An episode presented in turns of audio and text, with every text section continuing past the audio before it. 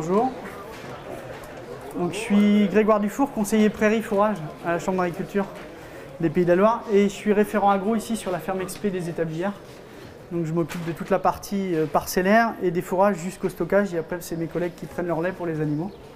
Euh, donc moi je vais vous parler prairie protéines notamment. Donc euh, ce que je voulais vous montrer en premier c'est qu'aujourd'hui quand on veut produire de la protéine, donc on voit aujourd'hui, on entend beaucoup parler, enfin vous avez vu mes collègues avant peut-être sur le toastage et des choses sur les protéagineux. Donc un des leviers c'est en effet les protéagineux, mais quand on regarde la meilleure productivité de protéines à l'hectare aujourd'hui, on l'obtient avec les fourrages. Donc ça fait vraiment partie des, des, leviers les majeurs pour réussir à, à gagner en autonomie protéique. C'est vraiment de travailler sur la partie fourrage de l'exploitation. C'est le premier levier pour gagner en protéines. Donc là, on voit avec des équivalences, on a, converti en tonnes de soja pour donner quelque chose d'assez lisible, même si l'équation n'est pas si mathématique que ça, mais pour donner une certaine lisibilité aux choses. Et on voit très bien que les fourragères euh, valent vraiment le coup pour essayer d'améliorer les taux d'autonomie protéique. Donc les fourrages, ce qu'on voit, c'est qu'il n'y a pas que un levier, mais il y a vraiment beaucoup de leviers sur l'exploitation pour le travailler. Euh, on a euh, tout ce qui est prairie de fauche, tout ce qui est stock, où là on peut travailler en apportant des légumineuses. En valeur alimentaire, on sait très bien que les légumineuses, elles sont un cran au-dessus. Elles amènent une autre facilité, c'est qu'aussi, elles chutent moins vite en valeur alimentaire, notamment les légumineuses pérennes, type trèfle violet ou luzerne, ce qui permet d'élargir les fenêtres de récolte. On voit bien qu'au printemps, à certains moments, on a des, fenêtres de tir qui sont assez courtes pour les récoltes. Le fait de mettre des légumineuses dans les mélanges, ça permet de rallonger aussi les fenêtres de récolte et donc de stabiliser un peu mieux la valeur alimentaire du mélange, malgré l'avancée des stades des plantes. Euh, on peut aussi, et ça c'est le levier principal, c'est travailler sur la conduite du pâturage. Les animaux rallonger la saison de pâturage en démarrant plus tôt, mais en essayant aussi de faire durer. je vous montrerai quelques résultats ici qu'on a eu sur la ferme en essayant de rallonger le pâturage. Et puis on travaille aussi sur euh, ben, euh, chercher des nouvelles ressources. Aujourd'hui on va regarder un peu sur l'arbre fourragé, on va regarder d'autres choses.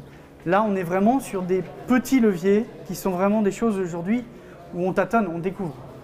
On va chercher des choses, mais on a déjà sur le pâturage et les stocks, on a déjà un levier énorme à travailler. Donc sur la composition des prairies, vous avez dans vos mallettes, vous avez la composition des prairies.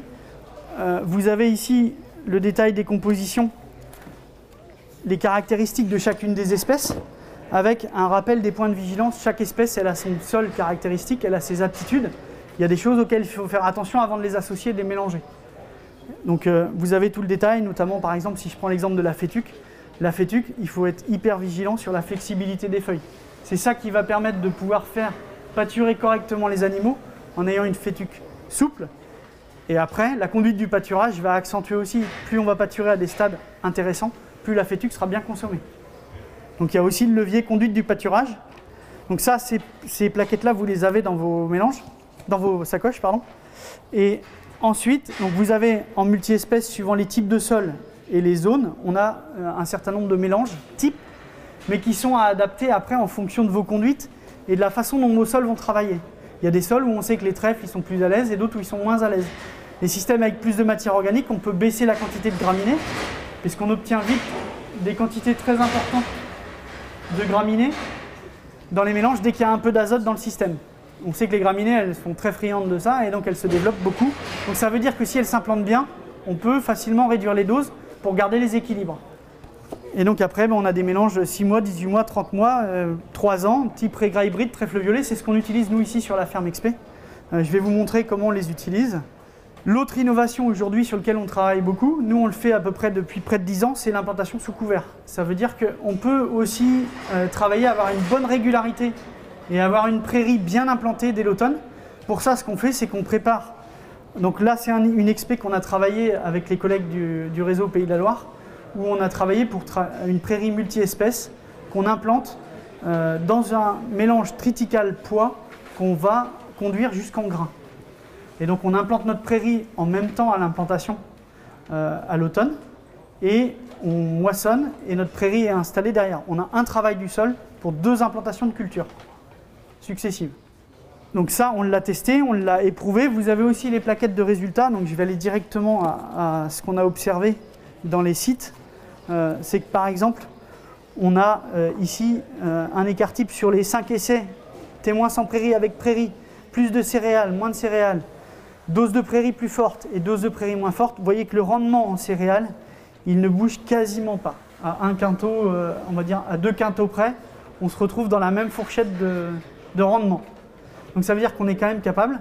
Et à l'automne, on a eu jusqu'à certaines prairies qui ont produit une tonne de matière sèche à l'automne, juste après la moisson.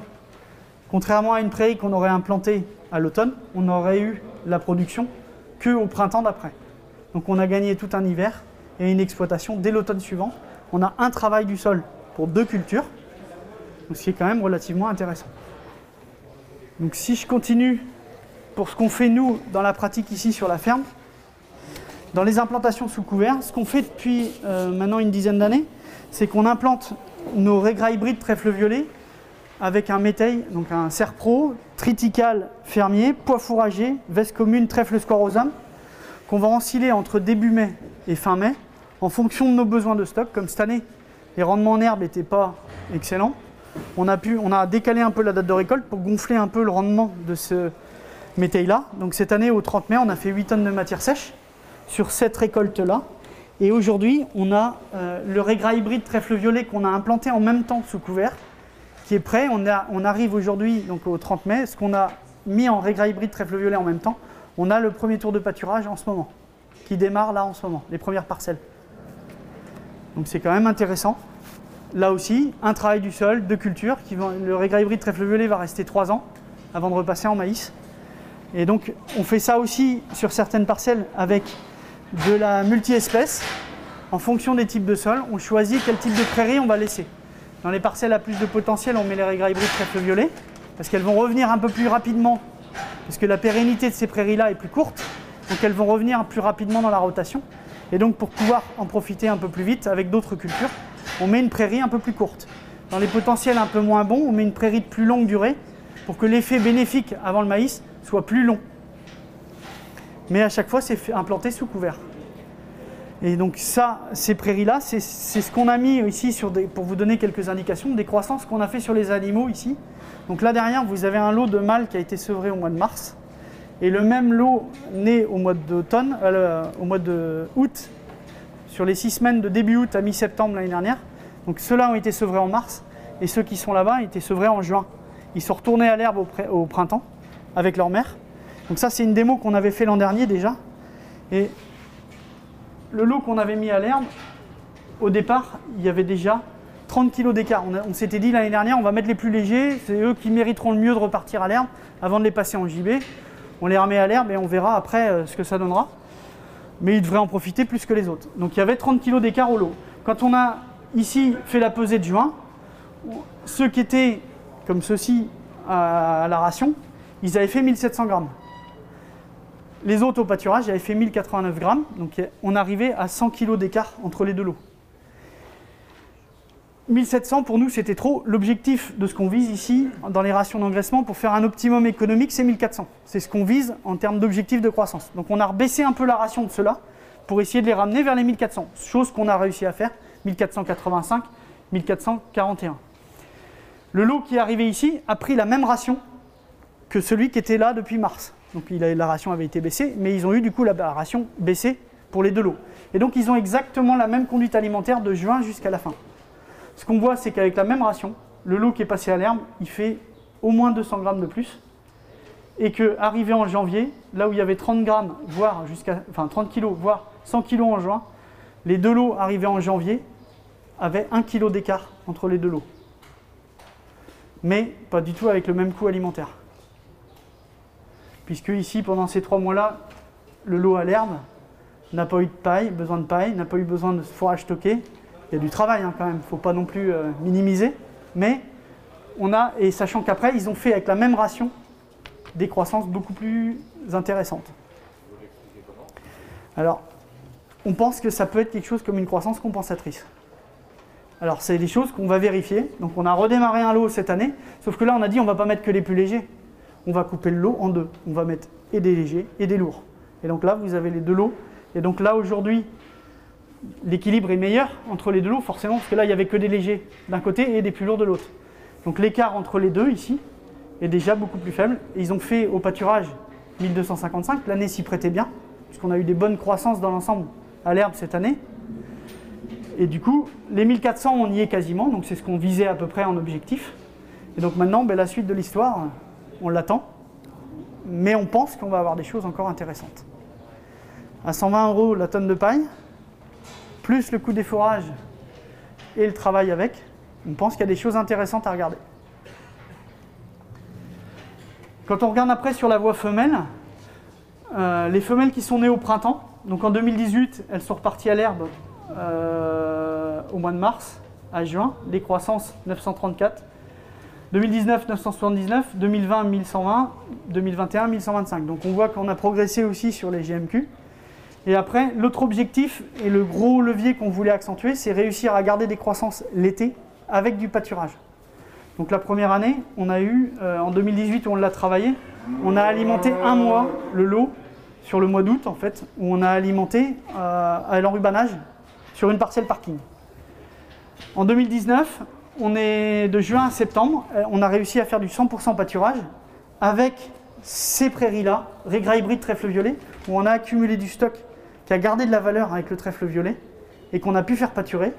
On a doublé la surface parce qu'il fallait du coup beaucoup plus de surface, voire enlever des lots à faible besoin, puisqu'on là on savait qu'on pouvait les nourrir à pas cher, contrairement à ces lots qui sont plutôt plus exigeants. Et donc on a réussi à faire 1100 grammes de GMQ qu'avec du pâturage de juin à septembre. Et donc ces animaux-là, et on a refait ça l'année dernière, on a encore progressé sur le GMQ, et c'est des animaux qui aujourd'hui sortent en mars et ne re-rentrent qu'en octobre pour le sevrage, en ayant eu zéro fourrage complémentaire et zéro concentré complémentaire. Avec des croissances tout à fait honorables. Et donc pareil sur les femelles d'automne, mais là on voit que par exemple là on a euh, sur des pâturages de printemps des croissances euh, très intéressantes. Donc le lot de femelles, donc l'équivalent des, mâles qui sont là mais les femelles sont celles qui sont juste derrière, vous êtes passé devant en arrivant. C'est le lot de femelles, donc celui-là il a fait 1317 euh, grammes de GMQ jusqu'à mars et puis après de mars à juin elles ont fait 1125 avec les mères au pâturage et elles viennent d'être sevrées là le 11 juin. Donc ça veut dire qu'avec l'herbe on peut vraiment faire des bonnes perfs et réduire nos coûts alimentaires. Et il y a des choses encore, ça, ça fait partie des pistes aujourd'hui sur lesquelles je pense qu'on peut encore gagner en allant chercher des meilleures complémentarités dans nos mélanges. Et la conduite du pâturage aussi permet ça.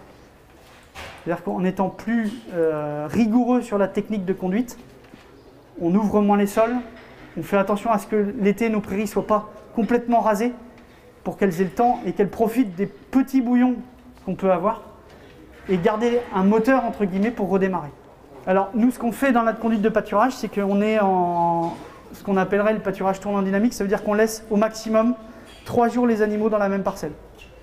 C'est-à-dire qu'on les change une, enfin deux à trois fois par semaine suivant le parcellaire pour avoir toujours quelque chose de régulier.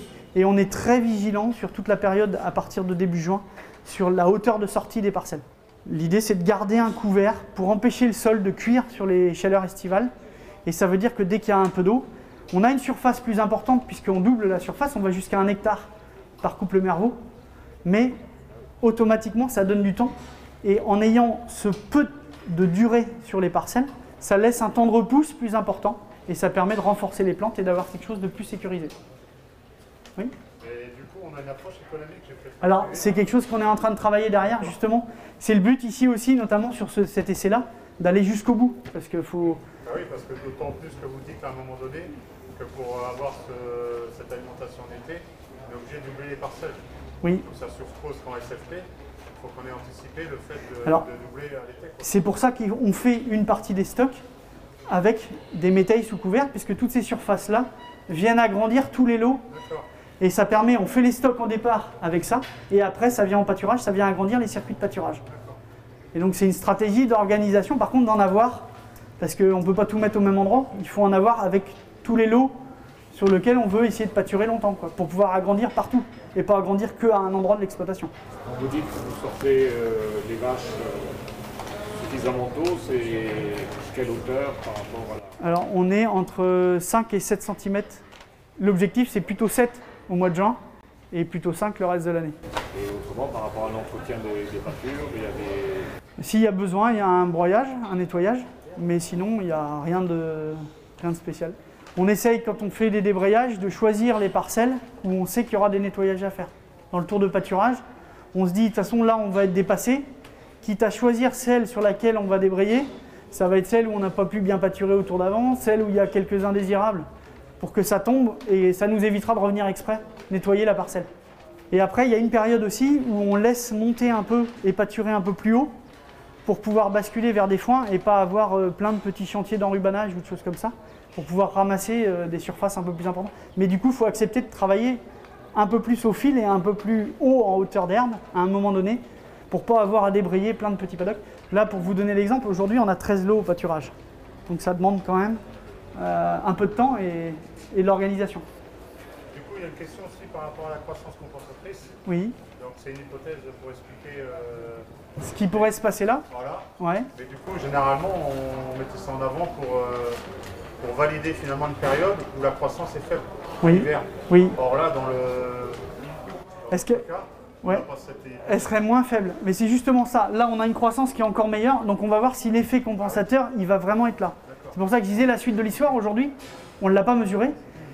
L'autre partie de cet essai-là, ça va être de conduire et de- d'essayer de faire la même chose avec ceux du printemps, mais en le faisant à l'auge, parce que du coup, ils seront euh, l'hiver prochain, après le sevrage, ils seront à l'intérieur. Et donc, on va essayer de faire une biphase, entre guillemets, sur des taurillons aussi, avec une période de début d'engraissement plus basse et avec des fourrages plus encombrants, mais plus riches en protéines aussi. Et après, on fera cet effet finition aussi. euh, parce que ça veut dire qu'ici, on pourrait réduire la période de finition s'ils sont capables de rattraper avec un coût alimentaire euh, plutôt intéressant? Voilà.